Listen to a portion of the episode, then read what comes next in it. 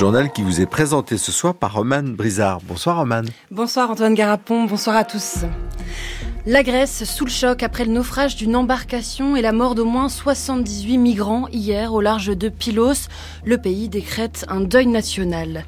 En Italie, les hommages à Silvio Berlusconi ont eux eu lieu aujourd'hui. Des milliers de sympathisants au rendez-vous, mais pas que. Dans ce journal également, la sécheresse peut-elle être pire cette année que l'an dernier? Deux tiers des nappes phréatiques toujours sous les normales. Nous en parlerons avec notre invité, un chercheur en hydrologie, Eric Souquet. Et puis le bonheur est-il affaire de raison? Le robot ChatGPT a passé son bac de philo au salon Vivatech. Alors bon ou mauvais élève? Réponse à la fin de ce journal. Trois jours de deuil en Grèce après ce que Essin principal quotidien d'opposition a appelé une tragédie inimaginable. La noyade hier dans la nuit d'au moins 78 migrants. L'embarcation dans laquelle ils se trouvaient a fait naufrage au large du Pélo Ponaise. Après avoir quitté les côtes libyennes, on ignore pour l'instant la nationalité des victimes. Mais une chose est sûre, Frédéric Seyss, ce drame est l'une des pires catastrophes migratoires des dernières années en Grèce.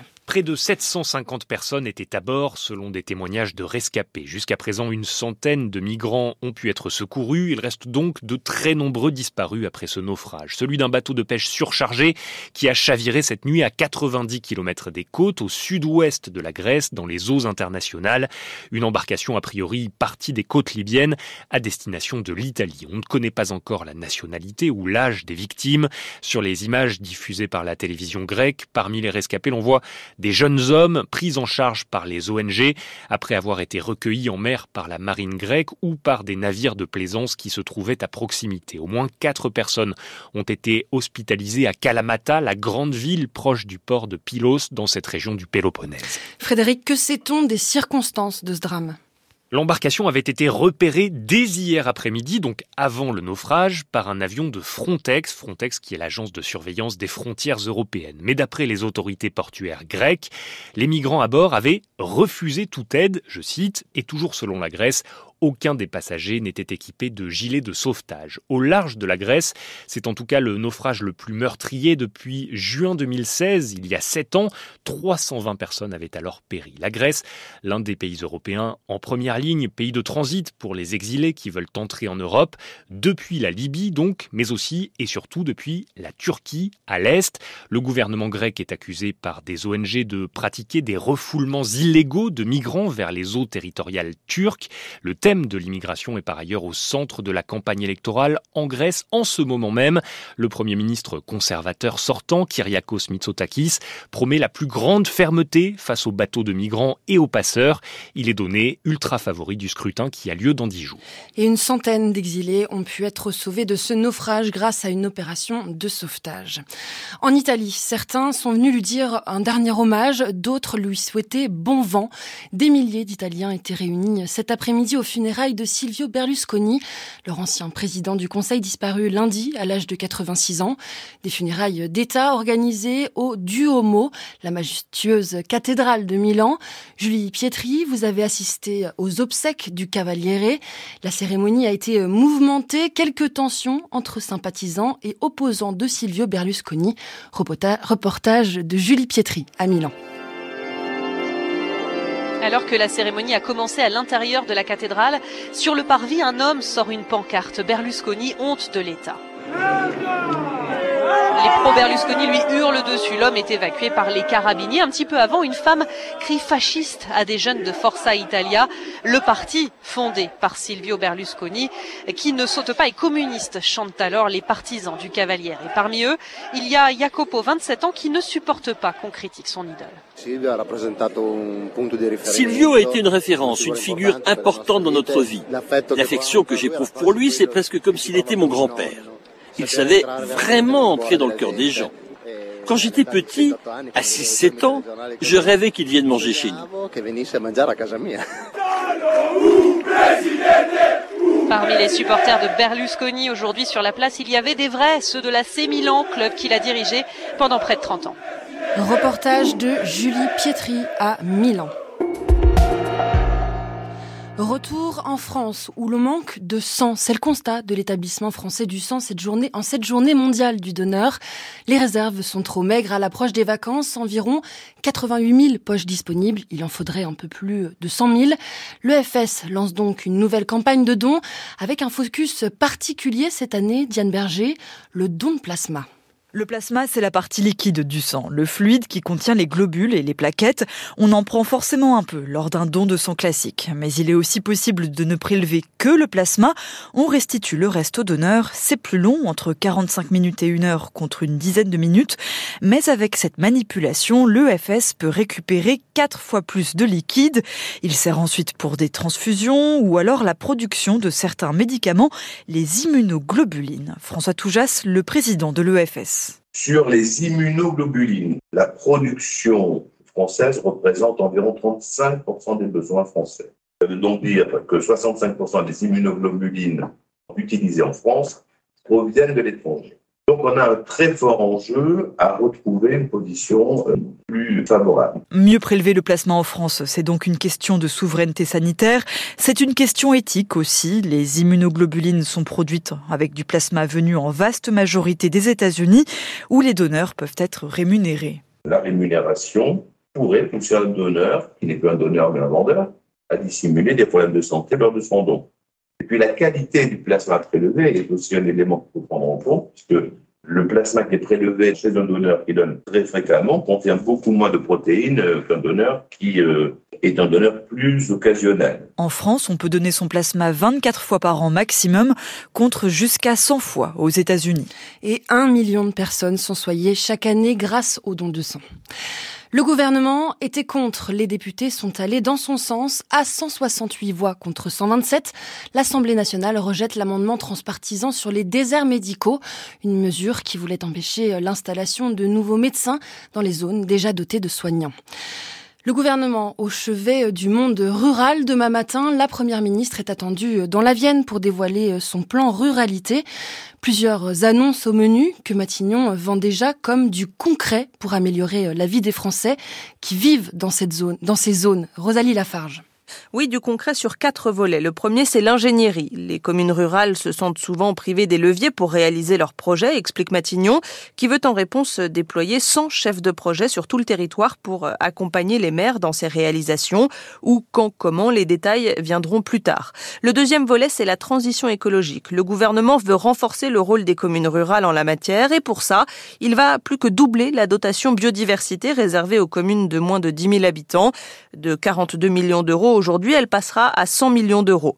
Troisième volet, l'amélioration du quotidien des habitants en matière de transport, logement, santé, services, avec un fonds pour développer les offres de mobilité, un autre pour soutenir les commerces, un budget spécifique pour redynamiser les centres des villages et le déploiement de médicobus pour amener des médecins spécialistes là où il n'y en a pas.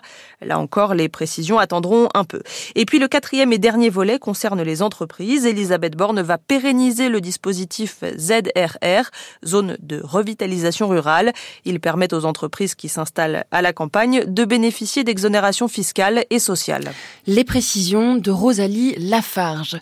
Va-t-on connaître une sécheresse pire que l'an dernier? À une semaine de l'été, les voyants sont au rouge selon le service géologique national. Deux tiers des nappes phréatiques toujours sous les normales, même si les situations régionales sont contrastées, particulièrement euh, situation particulièrement alarmante du côté de la vallée du Rhône et sur le pourtour méditerranéen. Avec nous pour en parler aujourd'hui, Éric Soquet, bonjour. Bonjour. Vous êtes directeur de recherche en hydrologie à l'INRAE, l'Institut national de recherche pour l'agriculture, l'alimentation et l'environnement. Que disent vos prévisions? Est-ce qu'on va encore passer un nouveau cap en termes de, sécheresse? Bah, disons qu'on est, euh, on part avec un handicap euh, fort, c'est-à-dire que l'année 2022 euh, a été une année de sécheresse. Donc, sur certains secteurs, on pâtit encore des traces, des stigmates de 2022.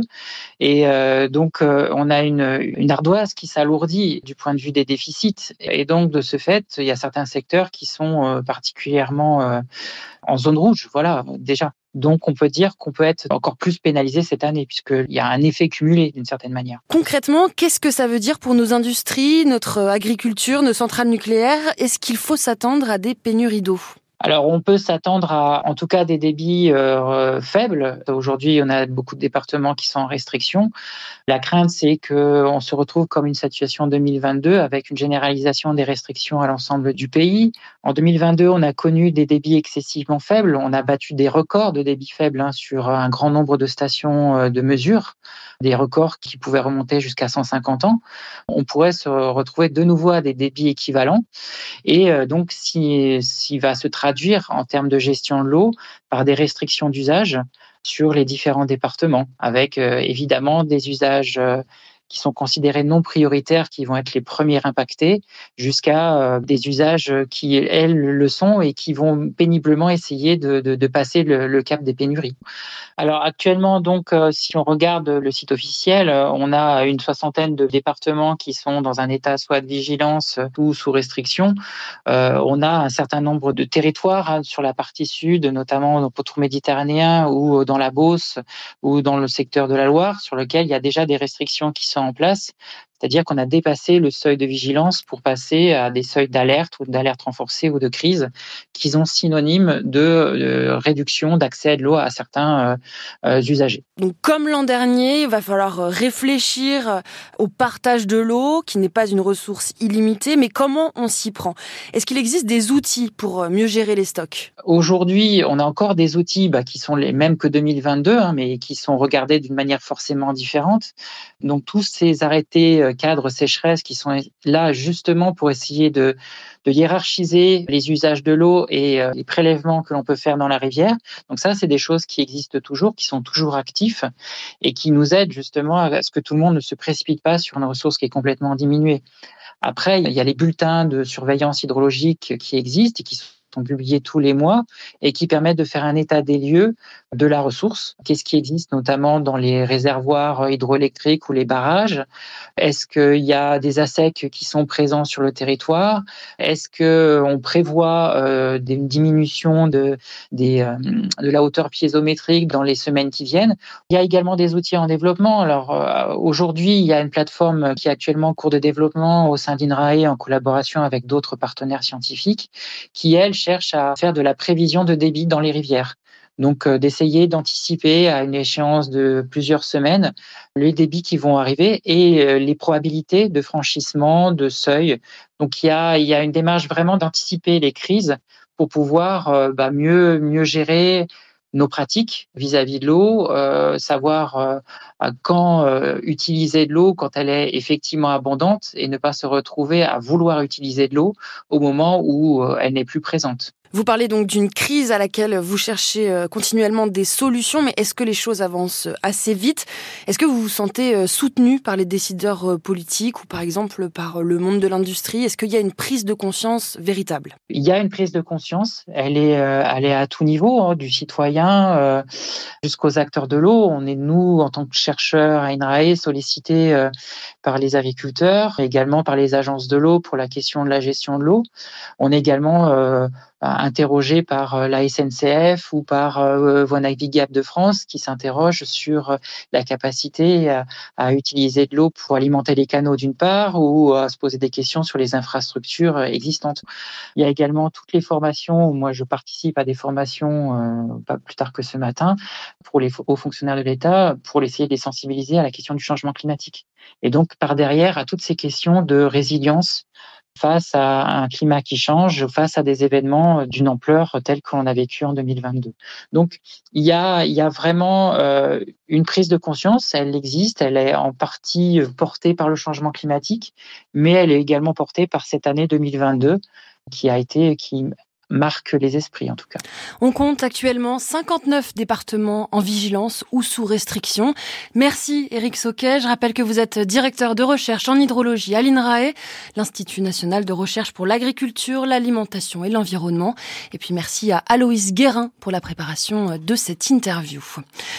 Les robots aussi ont des failles et l'une d'elles pourrait être la philosophie. À l'épreuve du bac 2023, le logiciel ChatGPT obtient la note de 11 sur 20, une copie passable. Après test réalisé cet après-midi au salon Vivatech de Paris, l'intelligence artificielle planchait sur le thème Le bonheur est-il affaire de raison? En face, Raphaël Enthoven, note du philosophe 20 sur 20.